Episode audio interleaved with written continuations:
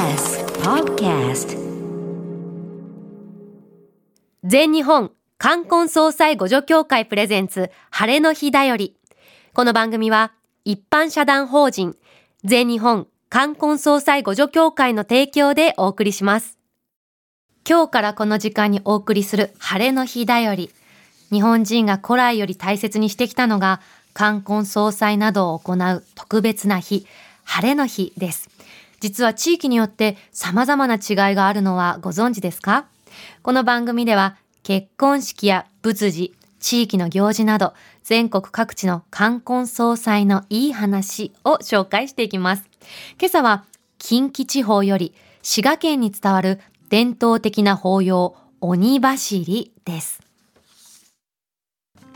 今朝は滋賀県に伝わる伝統的な法要鬼走りをご紹介します。はい。鬼走り聞いたことありました？初めて聞きました。私も最近の人たちはさ 超絶のことを鬼なんとかって言うじゃんはいはい。鬼可愛いとか。そうそうそうだってことはものすごく走るのかなと思った鬼鬼走り鬼のように速く走るとか。だけど法要ってついてるからそれは違うんだなって思いましたね、鬼のような形相とか？鬼がたくさん走り出すとか街中に鬼が放つの鬼が放たれるやつね。鬼走り。そうそして街をきれいにするっていう いいこともしてくれるっていう。そうそうそうそうここからはそんな鬼走りそんなってちょ多分違うと思うんですけれども鬼走りがこの時期行われるという滋賀県湖南市のお寺湖南三山長寿寺住職藤師良道さんにお話を伺います藤師さんおはようございますおはようございます。おはようございます。藤志です。よろしくお願いします。よろしくお願いしますます。滋賀県の湖南市はどんな町ですか？あ、そうですね。あの琵琶湖のね、あの南の方にあって、まあ実はでも琵琶湖には面してないんですけど、うん、あの自然豊かな山の中にあるようなそういうとこですね。はいうん私たちは鬼走りをいろいろこう予想してみましたけれどもいかがですか？あかすってますか？鬼が鬼鬼のようにうん走ったりは実はしないんです。あしないですね。はい。え、ほんで鬼が走るのは走るんです。走るは走る、うん。走りますね。うんうんで、あのー変わった行事でしてね、あのーお正月にするんですけど、まあ、お正月に、あのー国家の安泰とか地域の安泰を願いながら、あと、鬼が走るのは、あの節分に近い感じですね。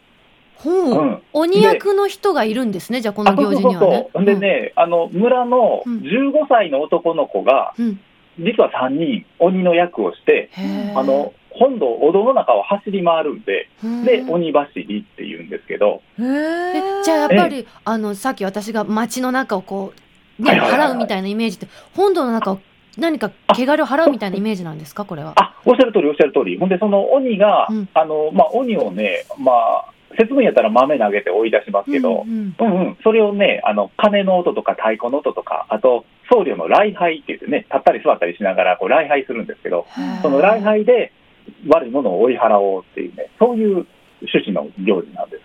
じゃあ結構賑やかですね。鬼がわーっと走ってる間にずっと鐘は鳴ってるしって感じなんですね。もう、それこそね、大きい鐘とかね、大きい太鼓をもう力いっぱい、で、あと、ホラガイもなるんでね、もうすっごいうるさい中を鬼が走ってて、でへええ、私も礼拝してみたいな形で追い払おうってね、そんな形になります、ね。どれぐらいの時間それは行われてるんですか？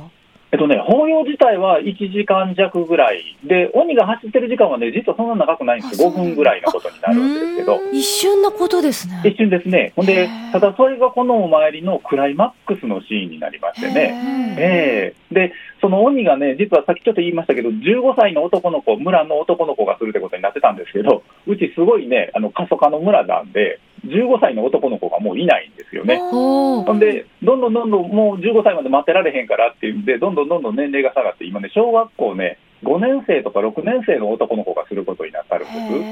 へー15歳が鬼を担当するっていうのは何か意味があるんですか？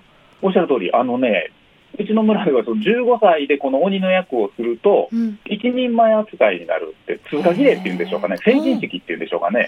そんな意味合いもあって、ほんで15歳まで待って、この役をすると、村の中で一人前扱いみたいな。そんなことやったんです、もともと。で、それがそこまでいかへんので、うん。今、小学校5年生、6年生の子がするんでね、すごい可愛い鬼がね、うん。あの、ここちょこちょって暴れてくれてるみたいな、かそんな感じになりますね。え何かこうお面つけたり装束あるんですか？うん、もちろん、ほんでね、鬼のお面つけて、うんうんで赤鬼と青鬼がいるんですけど、赤と青の相続相相続つけて、ほんで、うん赤鬼はね、剣と松明持つんです。で、青鬼は槍を持つんです。で、それを持って、こう、本の中暴れは、暴れ回ってるというか、走り回ってるみたいな、そんなお参りですね。面白い皆さん小学生の方は体験されるとどんな感じですか？そうなんです。ほんでね、あのー村のその男の子たちね、これ、鬼の役するっていうのが、ちょっと誇りなところがあるみたいで、うんうん。そうだでと思います。あの学校とかでもうん。鬼すんねん言って、あの地域の人はよう知ってはるんで、近くの小学校とかでも体験学習があるんで、へー。そのその体験学習すると、うん。僕、今年鬼やねんとか言って、友達に自慢してたりするんへで、ー。ちょっと誇らしいみたいですよ。うん。そうよね。選ばれしだものうん。ね名誉なことですよね。うん。始まった由来お聞きしてもいいですか？あほんでね、ちょっとよくわからないんです。で、うんえっとね、実はその国家の安泰を願うお参りもついてあるんですけど、そのお参り自体はどうもね、平安時代ぐらいからあるみたいなんですけど、そんなうん前から、うちの、そうなんですよ。うちのお寺でいつからやりかけたかはちょっとわからんのですが、ただ、昔使ってたっていうお面が大きいのがあって、それをまあ奉納するんですけど、そのお面が室町時代のお面なので、うん、一番短く見積もっても室町時代ぐらいからはどうもしてるみたい。あ奉納する用のお面とつけて暴れる用のお面はまた別にあるんですね。あ、いえいえ、ほんでね、すごい大きいお面なんですけど、昔その室町のお面をつけてやってたそうなんですわ。へーすただちょっとね、あの立派すぎるのと、ちょっと重いのと、うん。であの小学生がつけるにはちょっと重すぎるのもなんかあったら怖いですしね。あそうそうそう、でん。落としたりするのもかなんので、うん。ほんで今は奉納面にして、別のお面を買ってきて、もっとあかぶりやすいやつをかぶってはるんですけど、うちではって今あの藤井さんおっしゃいましたけど他の地域でもじゃあこの鬼走りってあったんですか？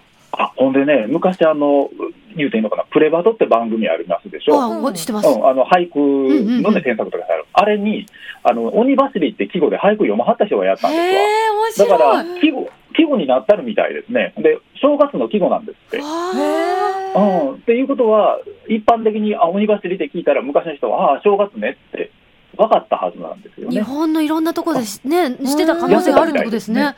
面白い。うんありがとうございました。いえいえ、とんでもないです。お話を伺ったのは滋賀県湖南市のお寺湖南山湖南三山長寿寺の住職藤師良道さんでした。藤師さんありがとうございました。ありがとうございましたたなんか素敵だったね。うん。いや、選ばれたら嬉しいで嬉しょうよね。ね。今年僕やるんだって言って。うん。しかも季語になってるってことは、うん。もしかしたらうん。これ聞いてるリスナーの方も知ってるよとかね、あ見たことあるそうですね全国各地あるのかなってその可能性も面白い文化だなって思いました、うん。今日は滋賀県の伝統の法要鬼走りをご紹介しましたここからはリスナーの皆さんから届いた晴れの日だよりをご紹介します今日は初回ということで片桐さんのはい。お話をき聞かせていただけあると、の私もともと秋田の放送局でアナウンサーやってまして、たまに結婚式の司会をすることもあったんですけど秋田って民謡大国なんですよ。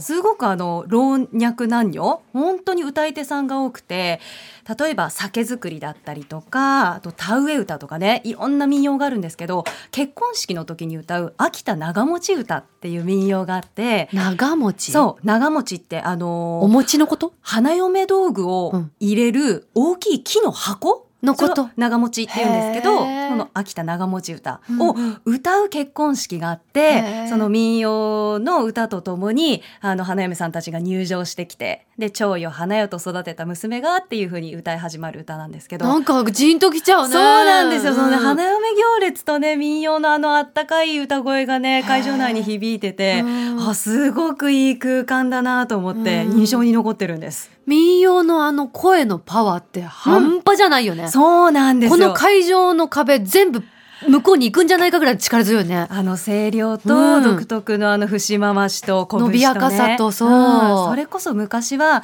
田園風景の中を花嫁行列が行きながら歌ったりしてたのかなって思うとねすごくねジーンときてねへああいいお式だったなってなんか今でもね思い出すんです。そういうところに司会として立ち会えるって素晴らしいお仕事だね。そうですね、うんあとねその秋田の民謡王国のね伝統的なそういうものがちゃんと受け継がれてるっていうのがねいいなって思ったんです。歌い手さんのおいくつぐらいの方が歌ってくださるそののそういう時時は。は、あの男性だったんですけど男性がまあ結構年配の方ででも女性も歌う方もいるし、うん、本当に有名な歌なのでそう伝統文化にも触れられるっていうのもいいなってねうん、思いました。あ素敵な晴れの日のお話でした。ありがとうございます。というわけで今日は片桐千秋さんの晴れの日だよりをご紹介しました。